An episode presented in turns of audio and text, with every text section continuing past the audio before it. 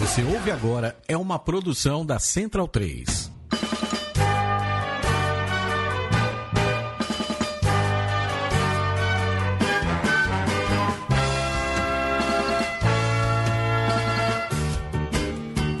Olá, olá, portalenses e centralinos, venham conosco formar o Huck, o, o Scrum, o Mou, o Line, venham organizar a linha nessa mesoval número 47, a primeira do ano 2017, 31 de janeiro, semana do dia 31 de janeiro. Eu sou o Virgílio Neto e formo essa mesoval junto com o Vitor Ramalho. Tudo bem, Vitor?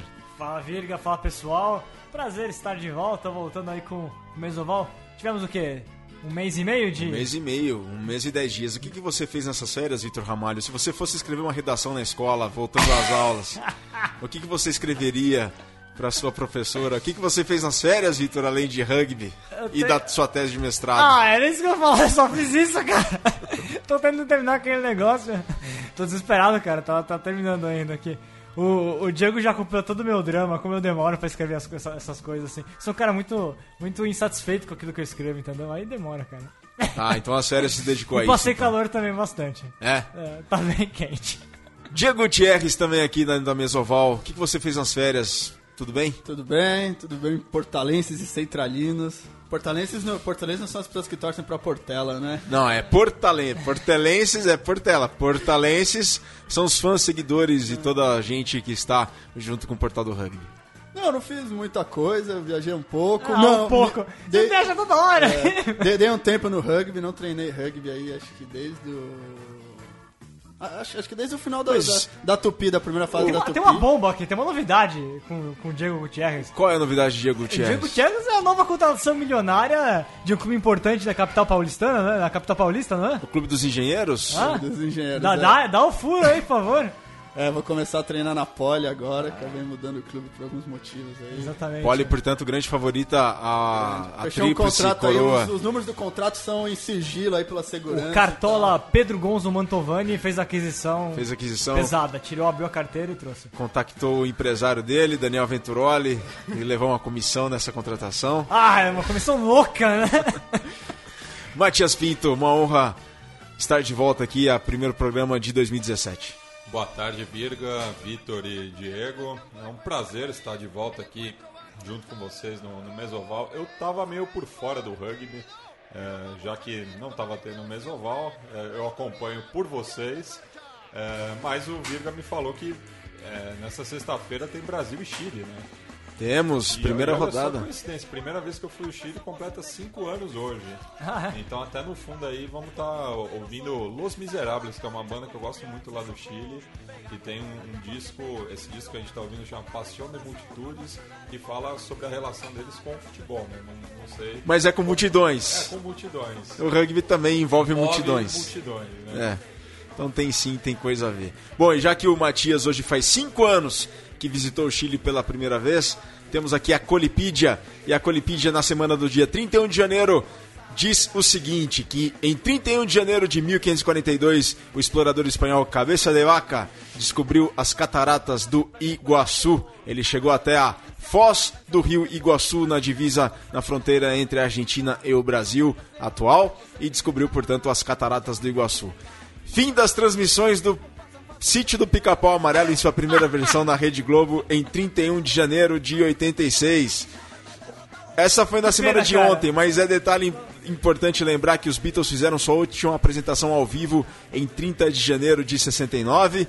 Em 30 de janeiro de 48 morreu Mahatma Gandhi, a grande alma da paz mundial.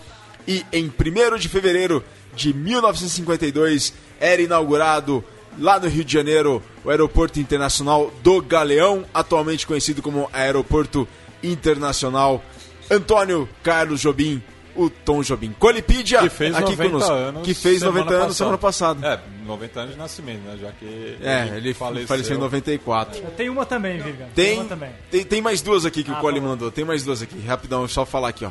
Em 31 de janeiro de 98, o BAF vencia o Brivet em Bordeaux e foi o primeiro time inglês a vencer a Heineken Cup. Então, portanto, há 19 anos, uma equipe inglesa, há exatos 19 anos, uma equipe inglesa vencia pela primeira vez a Heineken Cup, que estava começando ali, começou em 95, e o BAF foi o primeiro campeão inglês. E em 31 de janeiro de 76, a Austrália vencia os Estados Unidos por 24 a 12 em seu primeiro test match em solo americano em 64 anos até então. Foi na volta de uma turnê dos Wallabies que enfrentou Gales e Irlanda. Esse jogo contra os Estados Unidos foi em Anaheim, na Califórnia, e teve a presença de 6 mil espectadores. É, não, eu, eu tenho uma pergunta primeiro. A viagem ao Chile, essa data tem algum valor muito especial? Você lembra todas as datas em geral? Aquele lado da mesa lembra todas as datas.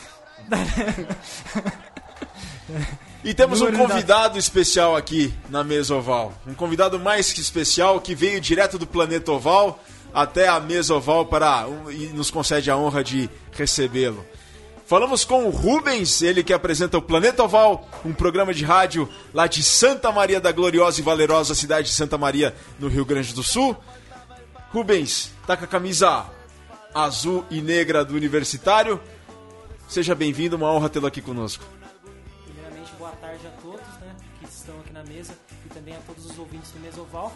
É muito especial o convite do Vitor Ramalho aí, que fez hoje pra mim, né? Eu que sou morador da cidade de Suzano e eu agendei uma entrevista com ele pra hoje. Ah, você é de né? Suzano? Sim, eu sou de Suzano. Alto Tietê Rugby Clube. Eu comecei no Alto, Tietê, no Alto Tietê Rugby Clube e aí depois eu passei na Faculdade Federal e fui estudar Na UF- na em USP. Santa Maria.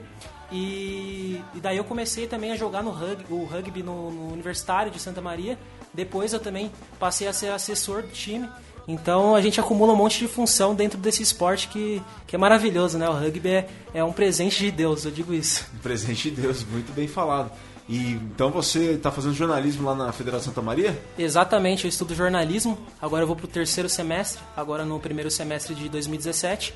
Então tá sendo bem legal, né? Eu comecei na rádio cedo, na, na universidade. Eu faço parte então do programa Talento Oval, que você bem falou aqui, é, que é um, um projeto do Radar Esportivo. Aí ele engloba também o Planeta Oval e a gente fala de, de esporte é, de Santa Maria, local, então, regional, que é do, do estado do Rio Grande do Sul é, nacional e também internacional. E a gente tem esse programa aí, o Planeta Oval, para falar de rugby e de futebol americano. Aliás, E- é. Vira, a gente soltou a- o calendário do Campeonato Gaúcho. Teremos Oito equipes. oito equipes e o Universitário, vai, pela primeira vez na sua história, vai jogar a primeira Caxias, divisão gaúcha. né? Caxias Universitário pela Exatamente. primeira vez na primeira divisão. E os, Exatamente. os uruguaios estão de volta? Ah, Os, o Arlequines jogam a segunda divisão, jogam o. UXB? Isso, exatamente. É, eles não- foram promovidos. Eu não sei se eles vão jogar, na verdade. É. Mas eles participaram da terceira divisão em 2016 e levaram o título, né, pra cima do Guaíba.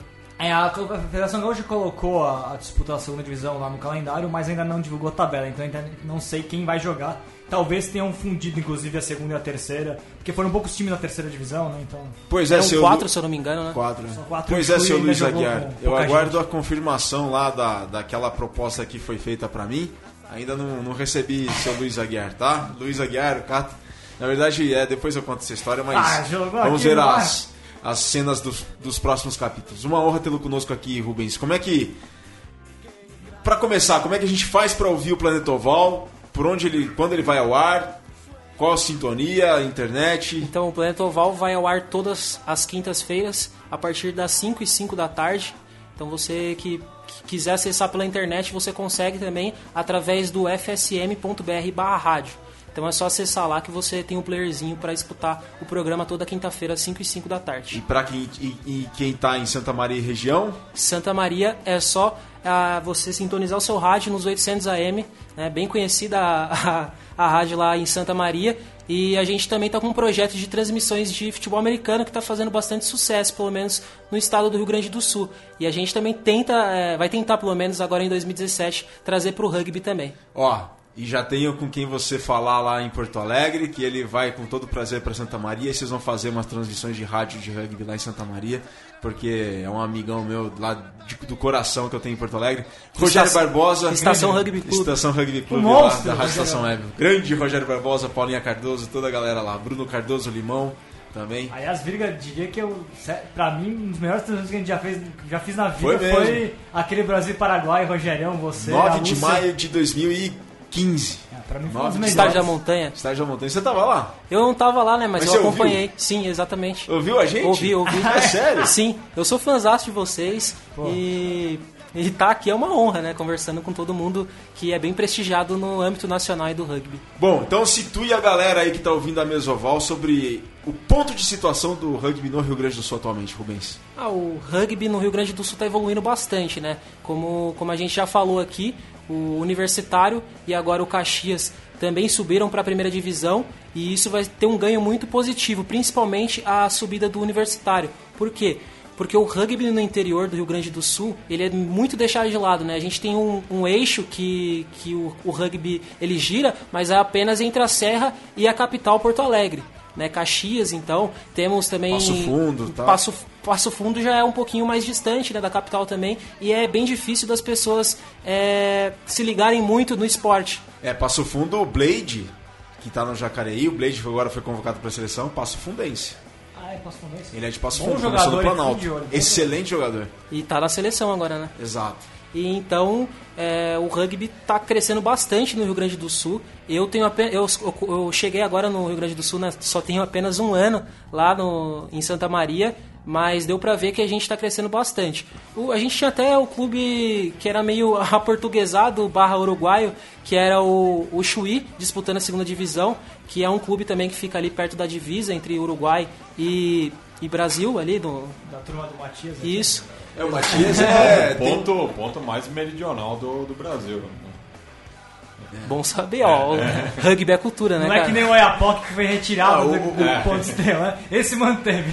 O, bra- o brasão do Chuí tem o obelisco. Sim, tem e as também. cores do Tem, tem. azul e branco do Uruguai e verde e amarelo do Brasil. Isso é, isso é o que o Rubens colocou, é interessante. É, você vê que existe um problema mesmo de, de distâncias entre as equipes dentro dos campeonatos estaduais, né? São Paulo também, o Campeonato Paulista é muito centrado num eixo que orbita em 200 km em torno da capital. Mas se você pegar Fora- geogra- geografia, é a rodovia Anguera. É. Fora é mais difícil. Você tem o Rio Preto, que conseguiu um prato até agora, né? O time começou a crescer mais e jogou para Paulista. O São Carlos sempre foi o ponto um pouquinho mais longe, mas também não é tão mais longe do que isso, né? Do que esse raio de 200, né? E aí o Rio Preto, Pirajuí jogou, mas também agora talvez não sei se vai jogar, então é difícil você fazer rugby fora do- dos eixos, né?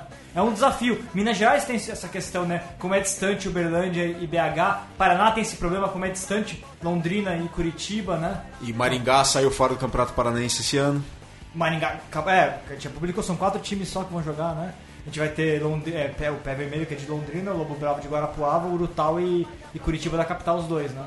Então é difícil você conseguir faz- ga- dar uma coesão pro rugby estadual é, fora de um, de, um, de um núcleo original, né? É, o Rio de Janeiro também. O campus já saiu faz tempo do campeonato é, Fluminense. Fluminense. Continua também só, só o núcleozinho da capital, né? Agora, Rubens, derruba um tabu aqui para todo o Brasil. A- ajuda, claro, se ficar perto da fronteira com o Uruguai. O Uruguai já jogou a Copa do Mundo, tem vários times de Montevideo. É mais fácil ir para Montevideo, por exemplo, do que vir para São Paulo.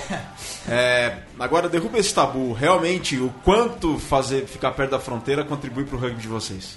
Ah, o intercâmbio, né? A gente tem pelo menos o pessoal indo bastante pro Rio Grande do Sul e, ó, um exemplo do universitário, né? A gente vai ter uma clínica com um jogador, o Christian, eu só não me lembro sobre o nome dele, mas ele participou do, da classificação do Uruguai para a Copa do Mundo de 2015, né?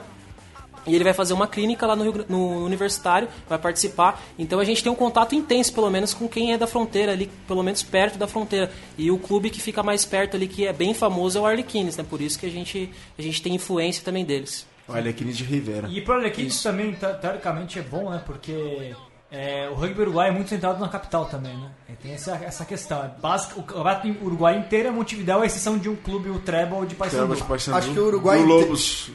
Mas é que em outra divisão. tá né? segunda, é, Acho que, o primeira- Uruguai, acho que o Uruguai inteiro é centrado na capital. Futebol, o Batista pode falar melhor pra gente, mas é 16 times, o que? 15 são da. ca- 14 são da Ah. região de Montevideo. né? Atualmente, do interior, tem o Plaza Colônia. Só. Que é pertinho. É, não é tão perto assim, é umas duas horas, mas. é, Mas é litoral. né? mas. Não, não, o Colônia tá na- na- no delta do Prata. né? É, em frente a É, Buenos Aires. litoral que eu É, quero dizer, é, é, sim, é, é. igual Montevideo. É, sim, sim, tem que- é, é que é, que é água doce. Sim, né, sim, ali. Mas é, inclusive até o, ali na fronteira, o Fronteira Ribeira está tentando é, reaver a sua a possibilidade de voltar a jogar o campeonato profissional porque teve um tapetão nos anos 2000 que derrubou, porque não é interessante para os clubes de Montevideo viajar pelo interior. Inclusive o futebol do interior no Uruguai é muito organizado.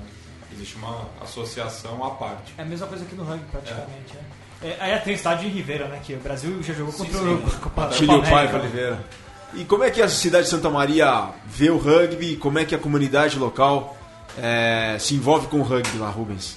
Ah, a gente tem bastante projeto também, principalmente com a juventude, né? A gente está fazendo um, um projeto legal agora para 2017 com o rugby juvenil e o Lucas Toriaso do, do nosso Lucas, grande abraço. Brumers Da Shadow Ball.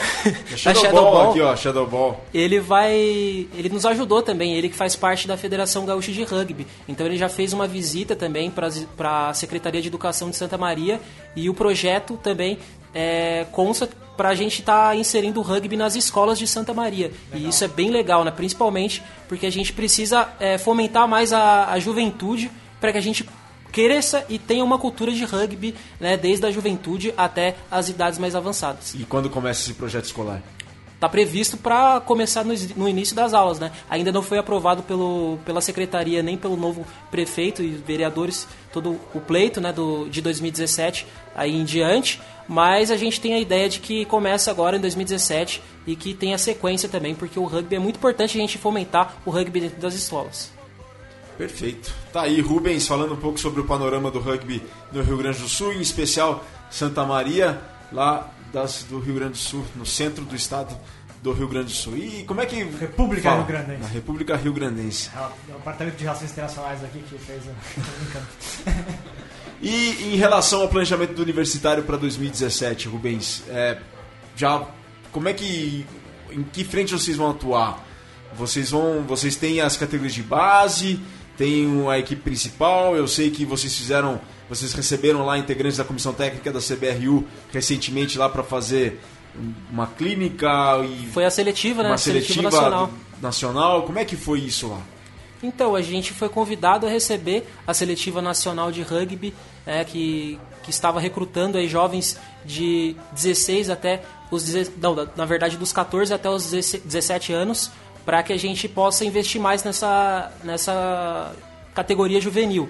E vieram garotos de todos, todo o estado, né? Da capital, vieram garotos também que são mais afastados do interior gaúcho, é, de perto também, de próxima a Santa Maria, e isso foi bem legal. E a gente teve até um atleta que foi selecionado Sim, e sim. agora vai começar a treinar na academia de Florianópolis, né? Na Top 100 lá, SC, que é a academia de alto rendimento de Florianópolis. Coordenada o João pelo Custer nativo. Magana.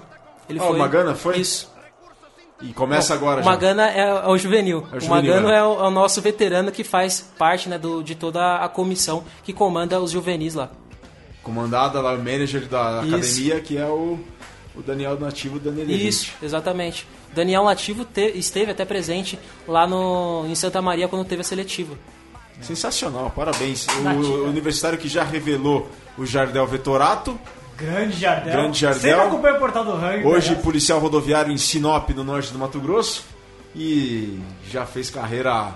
O Jardel também já titiolina, viu? Universitário, Charrua, San Diego, Brumers. Farrapos, Brumers, Serra, não, Serra não, ele não jogou. E ó, agora Tem, tem um problema aí com isso? né? Não, não, não. Ó, o Jardel Vetorato. Começou. Universitário, Farrapos. Farrapos, Charrua, Charrua, Brumers, Brumers, San Diego.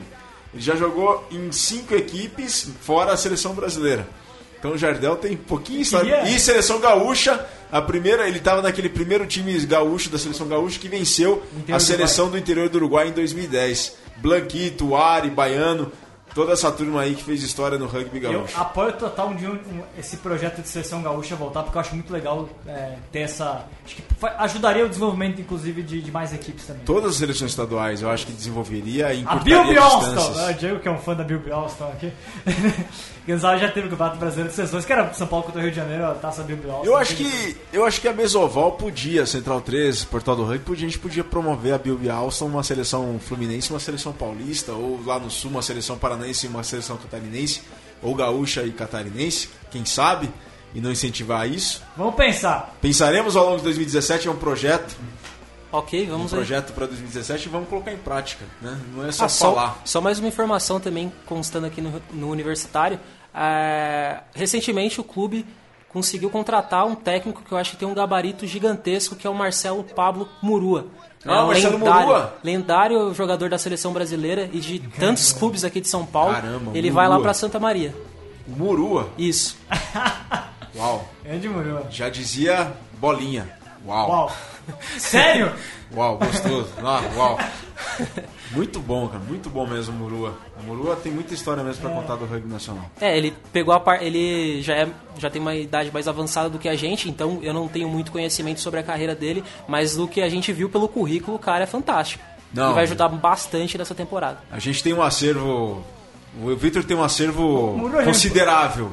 O Murua já me me- passou a- um dos ma- o- maior acervo do rugby brasileiro da história é do Vitor Ramalho. Da história, E da por história onde- ou da história do. Da História história, do da rugby história brasileiro. na história do rugby brasileiro, o Vitor Ramalho possui.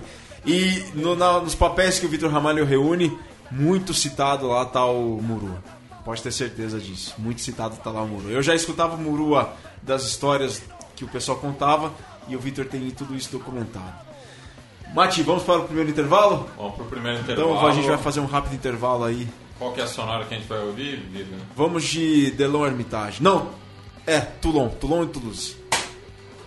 Dernière minute de cette demi-finale. 11 minutes au tableau d'affichage, 8 points d'avance pour le rugby club toulonnais.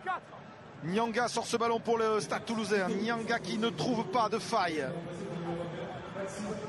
Étonnante équipe de Toulon, capable de réaliser encore un énorme match une semaine après avoir gagné la H-Cup. C'est pas terminé. Poitrenaud croise avec Johan Huger qui évite un, deux plaqueurs. Retrouve Doucin. Les Toulousains vont-ils trouver la faille? Vont-ils trouver la solution dans cette inextricable défense de Toulon? Poitrenaud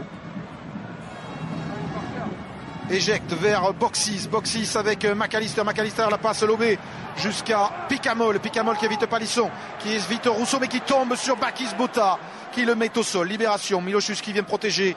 Et c'est Poux qui écarte sur euh, Boxis. Avec du sautoir. Du sautoir, regardez comment la ligne de défense toulonnaise est montée vite pour couper les extérieurs aux Toulousains. Boxis, Boxis pour Médard. Médard n'a pas de champ. Il est plaqué par Mermoz aussitôt. 10 minutes, les 10 dernières minutes de cette demi-finale. Doucet renverse, Steenkamp et encore un en avant du stade toulousain. Ballon de récupération et charge du jeune pilier Xavier Tchioki, formé à Toulon. Il faut aller jouer dans le camp de Toulouse, dit Pierre Mignoni avec Oriolis à Montboulan, avec Armitage. Dylan Armitage qui repique vers l'intérieur, qui échappe au plaquage de Doucet, qui va filer vers l'essai. Il a marqué celui de la finale de H-Cup et il marque l'essai qui enterre sans doute définitivement les espoirs toulousains.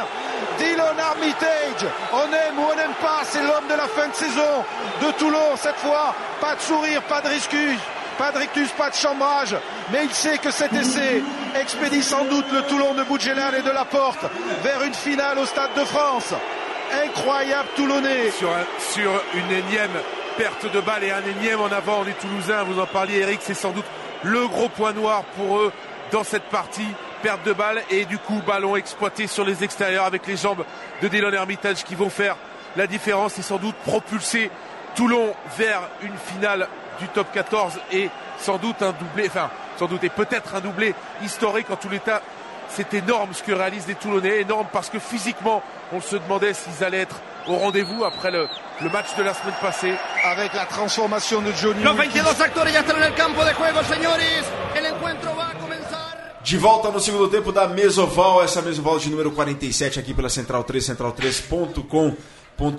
Lembrando a todos que no dia 11 de fevereiro teremos lá em Vinhedo um trial, um treino aberto dos Cougars. Então você que está interessado a disputar a temporada 2017, for ali de Vinhedo e região, Duas da tarde, lá no campo da represa, em Vinhedo, um treino aberto do, dos Cougars para recrutamento para a temporada 2017. E uma novidade que está chegando aí, um curso feito pelos José Eduardo, José Eduardo Gregório de Moraes, o Zé, ele que está lançando um curso presencial e online de preparação física específica no rugby. É um curso que pro- promete ser muito bacana. O Zé Moraes, que ele são 30 anos de paixão dedicados ao rugby, sendo que 21 desses anos foram de serviços prestados ao desenvolvimento e melhoria do rugby brasileiro. O Zé Moraes ele foi jogador das seleções juvenil e adulta, treinador dos Forwards M19 no Mundial do Chile em 97, preparador físico da seleção principal a de 15 os Tupis de 99 até 2016,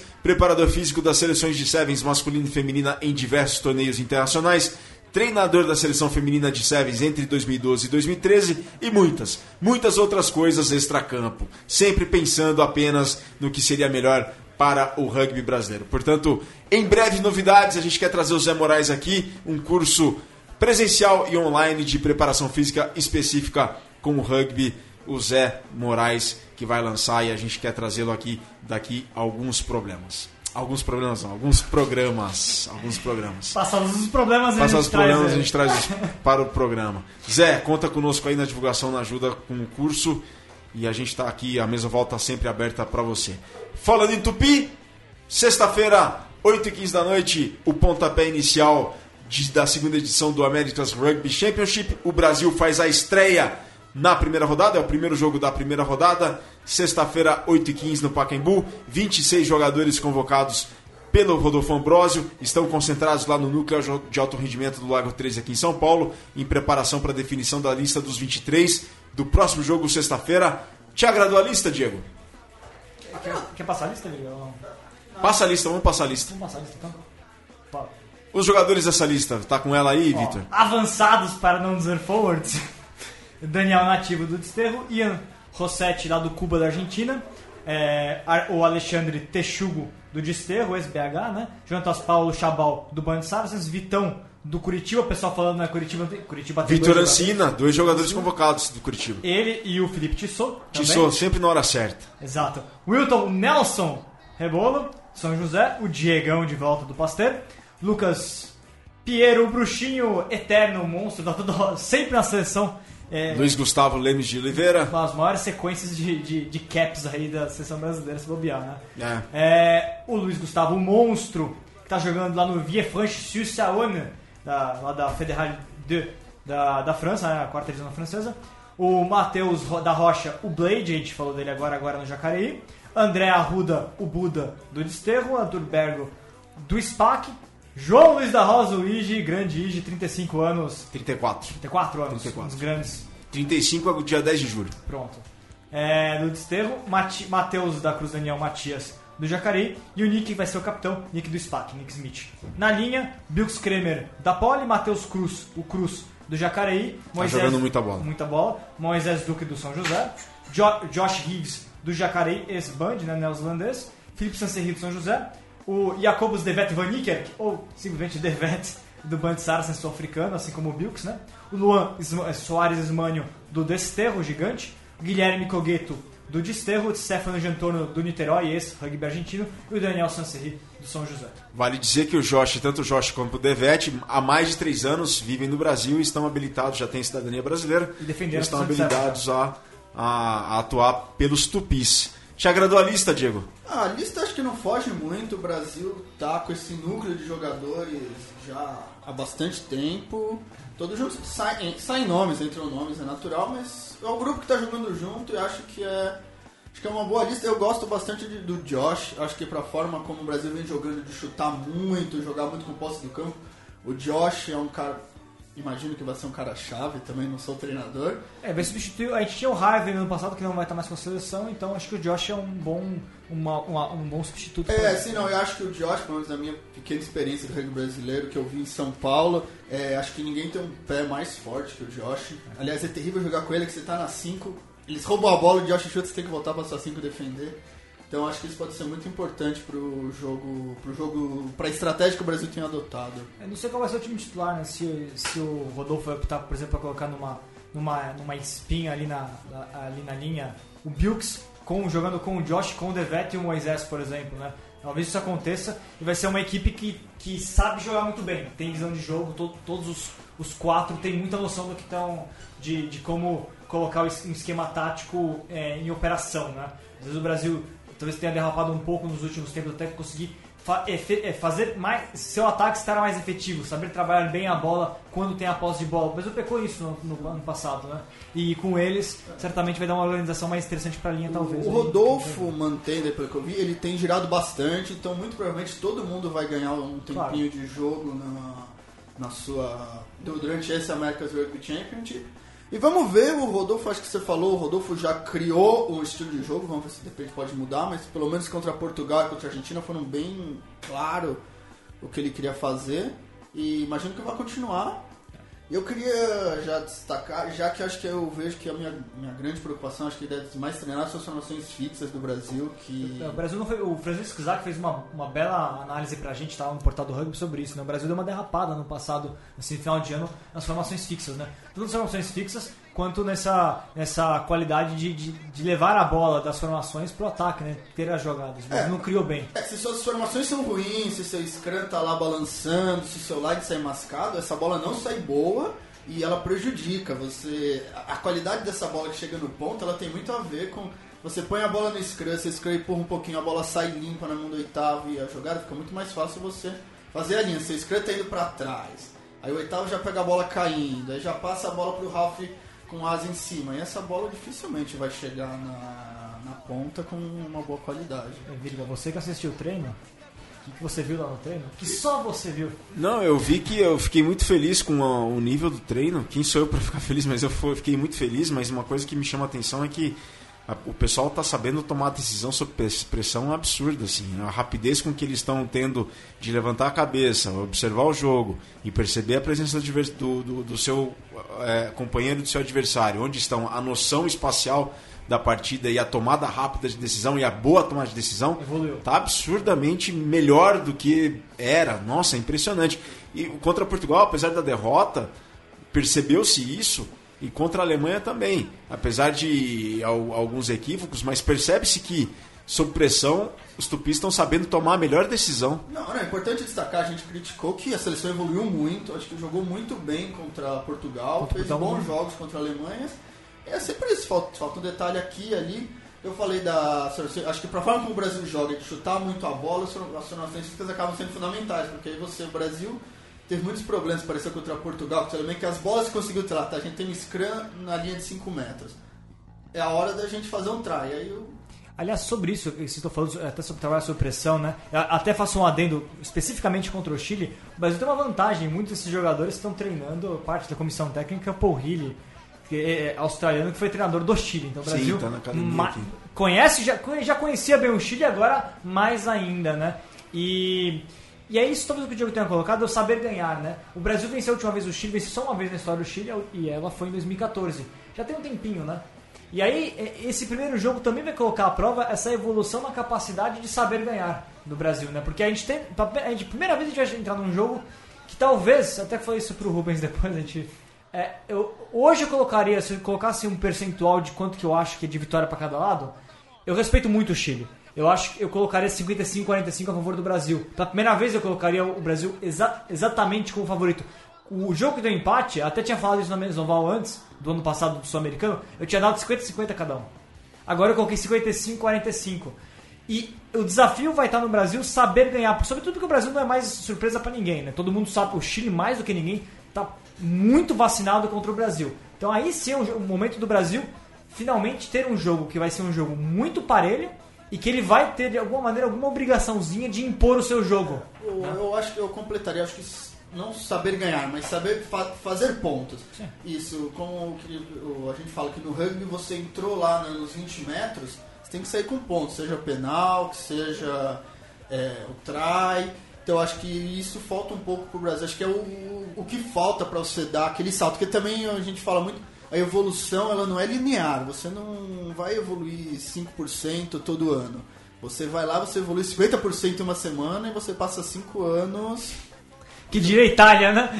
É, jogando. Então acho que talvez. Acho que falta isso. O Brasil, a partir do momento que de repente é jogo, o Chile conseguir, a gente chegou nas 20, saímos com penal, saímos com trás, saímos com penal, saímos.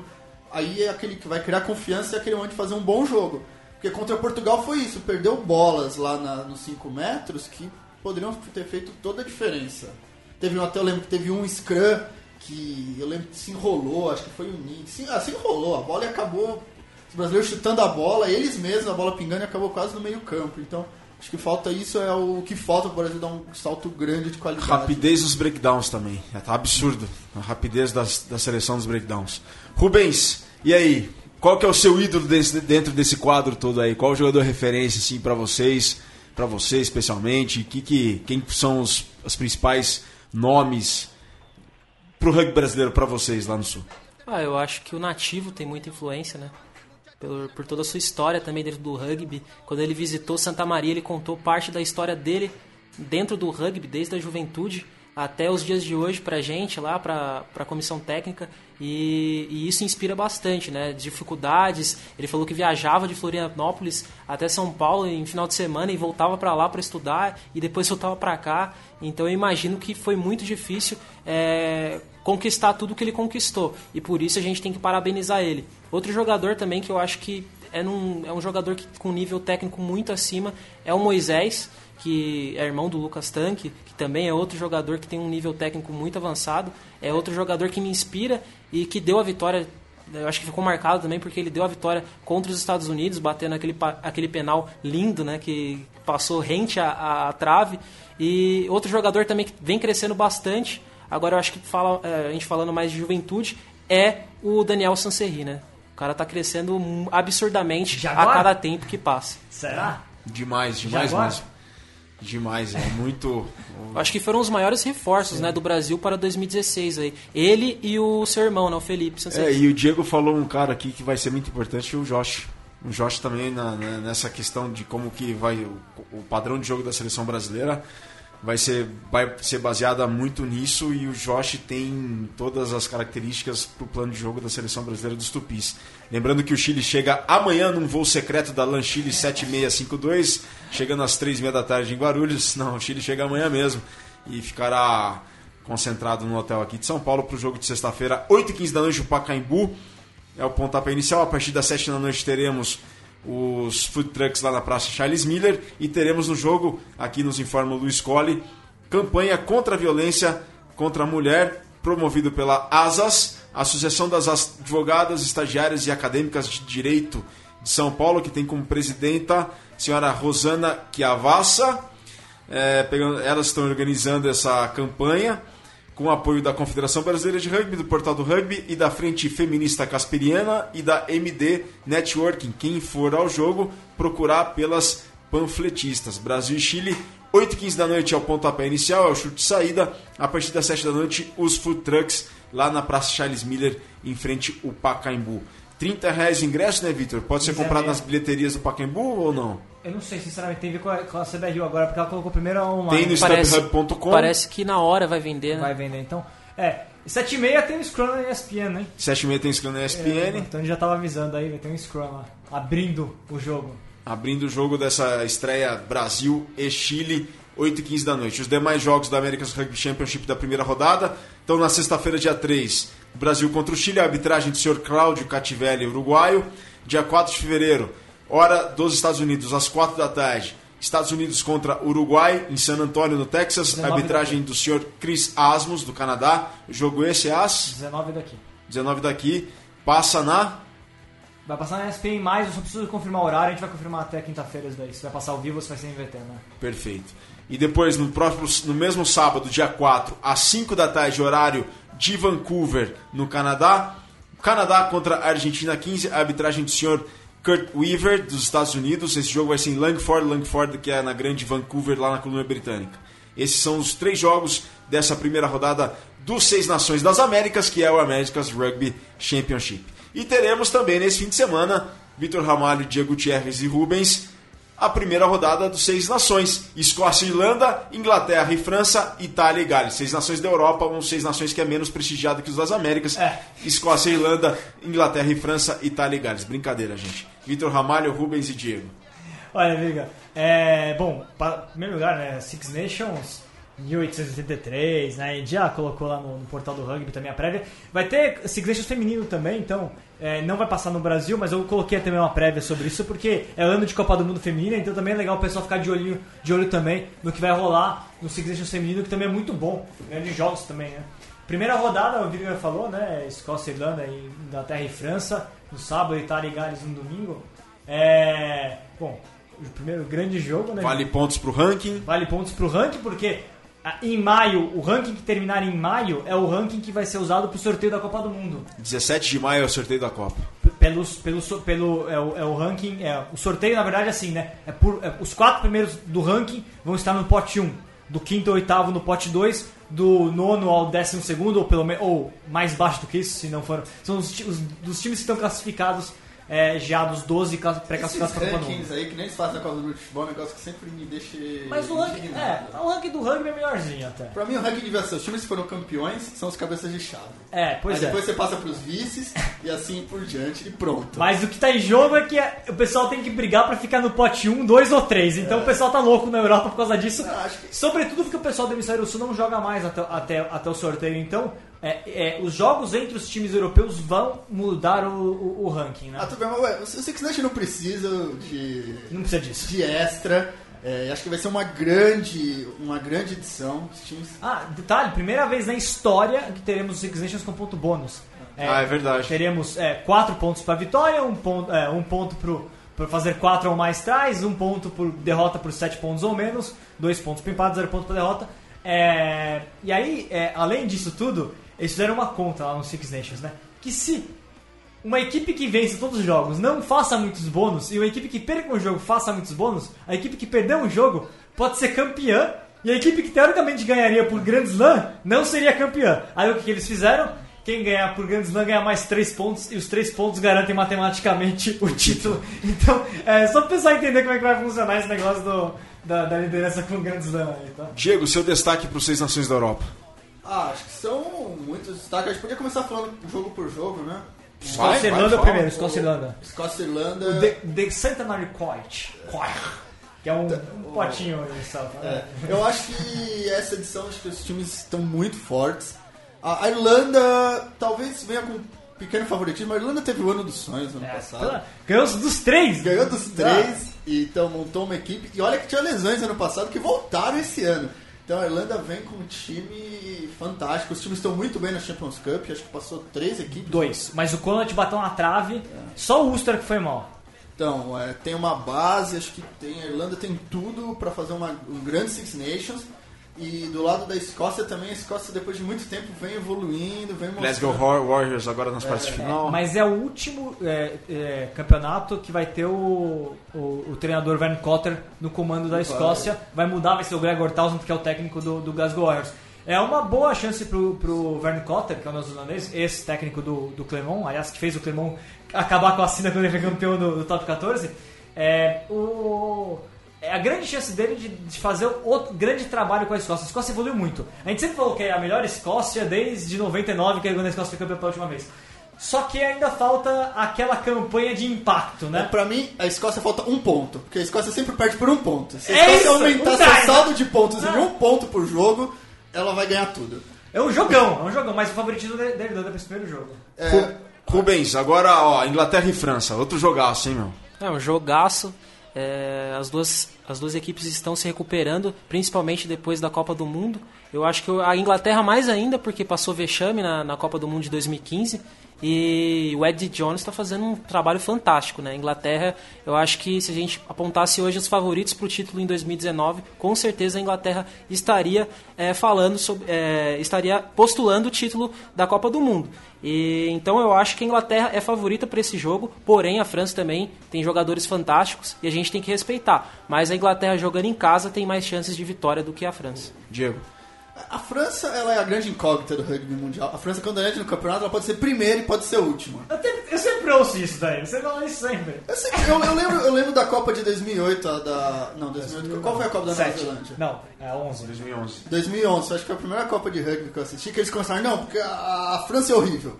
Aí ela passou de fase. Ah, mas não passa das quartas, aí ela passou. Ah, mas da Inglaterra não vai passar. Ela passou da Inglaterra e acabou lá o último minuto de jogo. E era o juiz ajudando, é, ó, o juiz ajudando a Nova Zelândia pra Nova Zelândia não perder em casa. Tem um clipe aí no YouTube mostrando que era pra França ter ganho. É, então, a França, e a França evoluiu muito, tem aí uma nova geração, o Batista Serinho, um grande jogador, o Scrum Foi colega do Lohan no clube dele, são E, amigos. ti- e, como eu falei, constante, você não sabe também, porque também a diferença entre a França e a Irlanda também são os dois pontos, porque eles perderam por, um, por dois pontos pra Austrália e perderam por cinco pra Nova Zelândia. É, mas olha, eu tô de olho. eu concordo plenamente, ó. A Inglaterra, é o time a ser batido no Six Nations ponto. A Inglaterra, a Inglaterra, na quarta rodada, que é o dia da Calcutta Cup, o jogo contra a Escócia, a Inglaterra pode bater o recorde da Nova igualar o recorde da Nova Zelândia. E no último jogo contra a Irlanda pode bater o recorde mundial da Nova Zelândia de 18 vitórias consecutivas. A gente pode ver isso no Six Nations agora, o que é um, um grande. Só que é, e a Inglaterra tem tudo, a Inglaterra tá é uma máquina. É, mas a Inglaterra perdeu os Unipola. Mas perdeu os Unipola, perdeu os Unipola e tal. Esse primeiro jogo é muito perigoso. Muito perigoso. Porque ninguém tá dando nada pela. Ninguém tá falando muito na França. E a França tem no comando um treinador que é brilhante, que é o Guinoves, que fez o ser o Tudon que a gente conhece. Ele foi campeão dos quatro títulos de Copa Europeia de Heineken Cup da época com o Toulouse. Ele é, um, ele é um técnico reconhecido na França por saber jogar o velho e tradicional estilo francês. Todo mundo quer ver o, o de volta. Porque a França, a França é uma máquina hoje nos forwards. Mas a, a linha se perdeu com o tempo. Os últimos trabalhos foram ruins de trabalhos de, de tra- resgatar o velho rugby de mãos francês. E ele tem esse objetivo. E eu acho que a França, jogando co- por fora, é, ainda, ai- sabendo esconder a questão, ah, porque sempre igual, não. Ela, ela já assume que ela não é favorita pra nada. Aí que ela pode ser perigosa. O- E esse jogo é muito perigoso pra É, Inglaterra. A Inglaterra tem uma tem essa obrigação de manter no passado, de conseguir manter um ritmo que foi impressionante. Aliás, uma, uma anedota, o treinador da Irlanda chamou o Ed Jones de o Donald Trump do rugby. O- que, o, que o Jones fala muito e age como se soubesse tudo. E mas por enquanto ele sabe tudo, porque realmente o Ed Jones, acho que a pergunta da Inglaterra é quando a onipotência do Ed Jones vai acabar. Então teremos Escócia e Irlanda dia 4, sábado, horário local 2h25, da horário do Brasil, horário de Brasília. Inglaterra e França também no sábado, dia 4, às 4h50 da tarde, em Twickenham. Escócia e Irlanda vai ser no Murray Field. E para finalizar essa primeira rodada, dia 5 no domingo, às 3 da tarde, Itália e Gales no Estádio Olímpico de Roma. A gente vai para o terceiro inter... pro segundo intervalo e na sequência teremos o terceiro e derradeiro tempo desta mesoval, a primeira de 2017.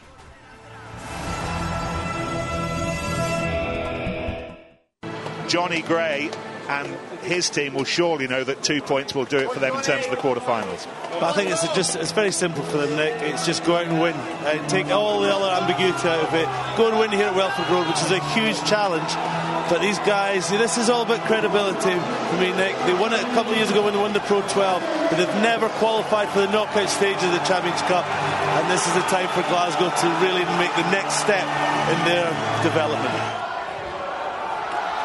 Price took it on, and the ball was given to Seymour, who's nearly there, and he scores.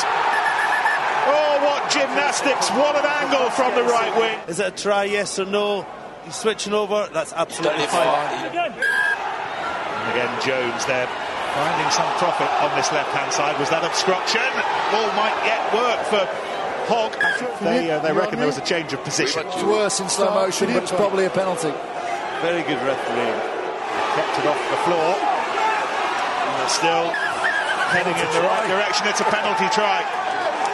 Strauss and Jones cuts back inside, and the try will be scored by Bennett. And that's brilliantly done, and Gray will score the fourth try. Leicester's defence just about holding on. They're playing the advantage. Gordon Reed has it.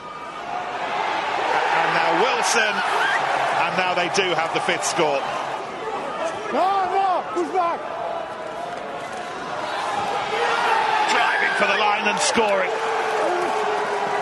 And it's Tim Swinson. A memorable night for Glasgow. And they might get more. Chipped on by Purgos. And stretching for the sanctity of the sideline is Freddie Burns. History makers Glasgow into the European quarterfinals for the first time ever, and how they have sashayed their way there in such style. They've done the impossible at Welford Road. They've scored six tries, and they have restricted Leicester to no points.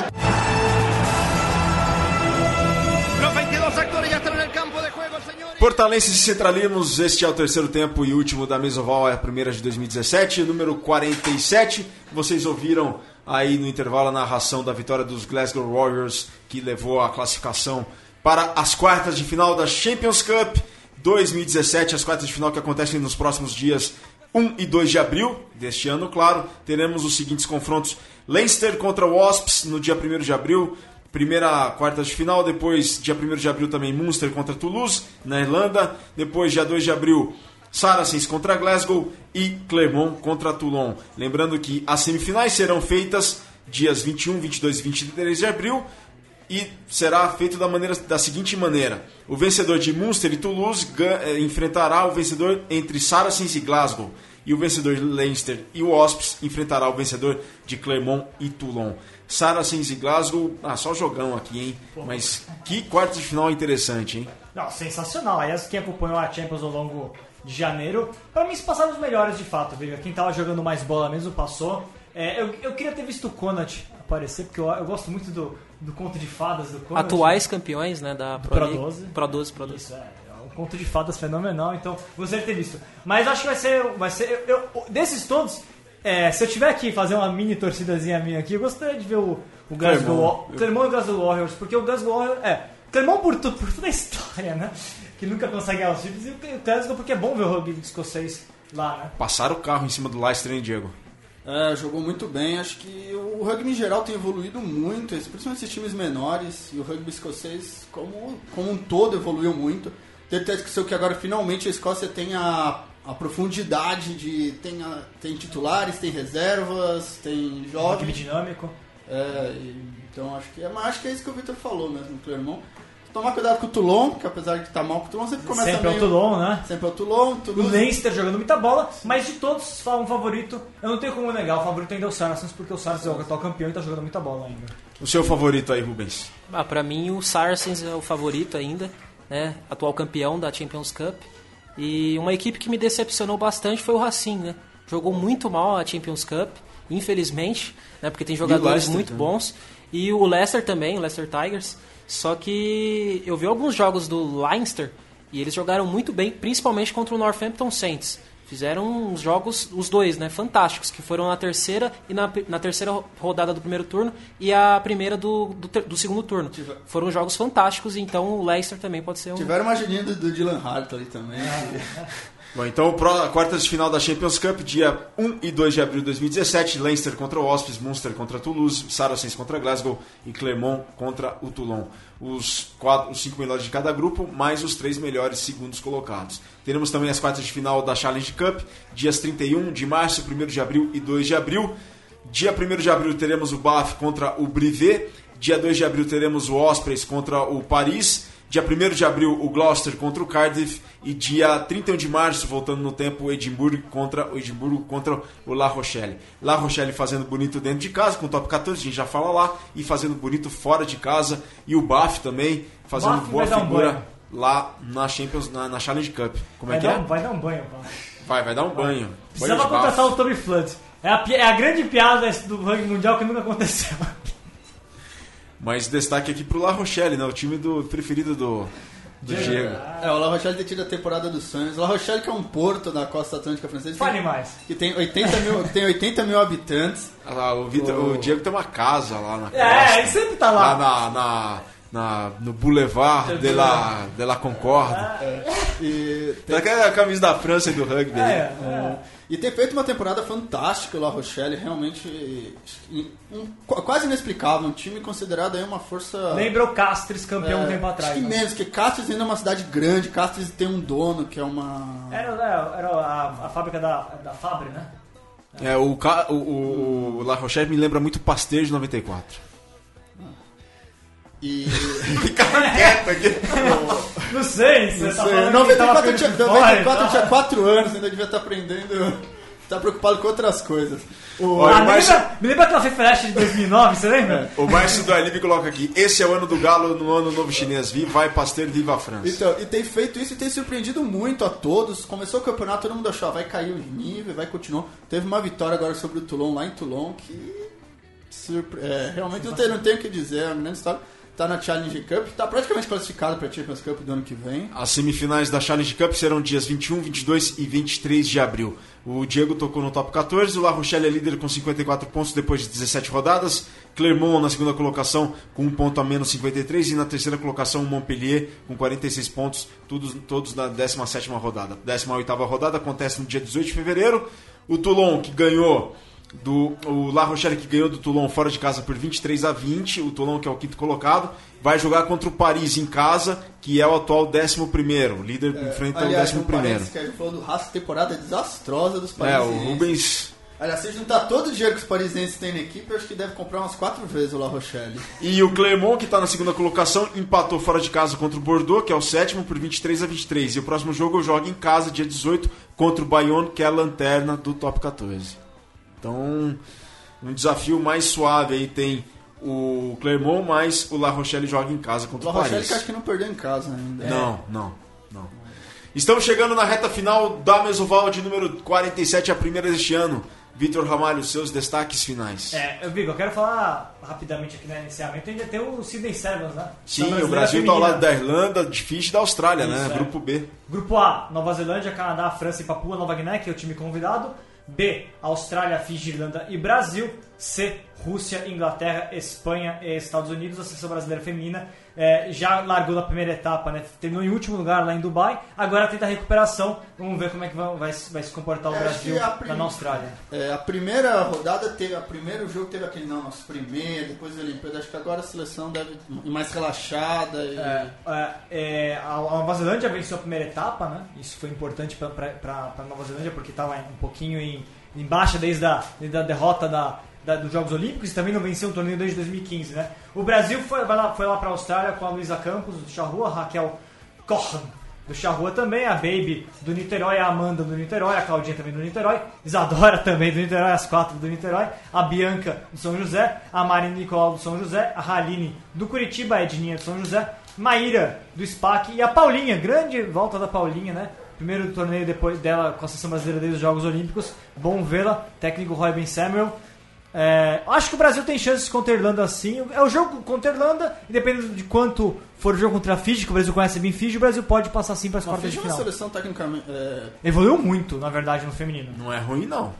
Evoluiu. Tá, não é ruim, mas é boa. É bom. É, bom. Deu trabalho em- lá, lá em, lá em Dubai.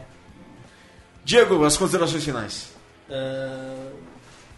Não, acho que, Nenhuma? acho que assisti muito rugby acho que nesse final de semana, então tentar assistir aí o máximo de jogos possíveis.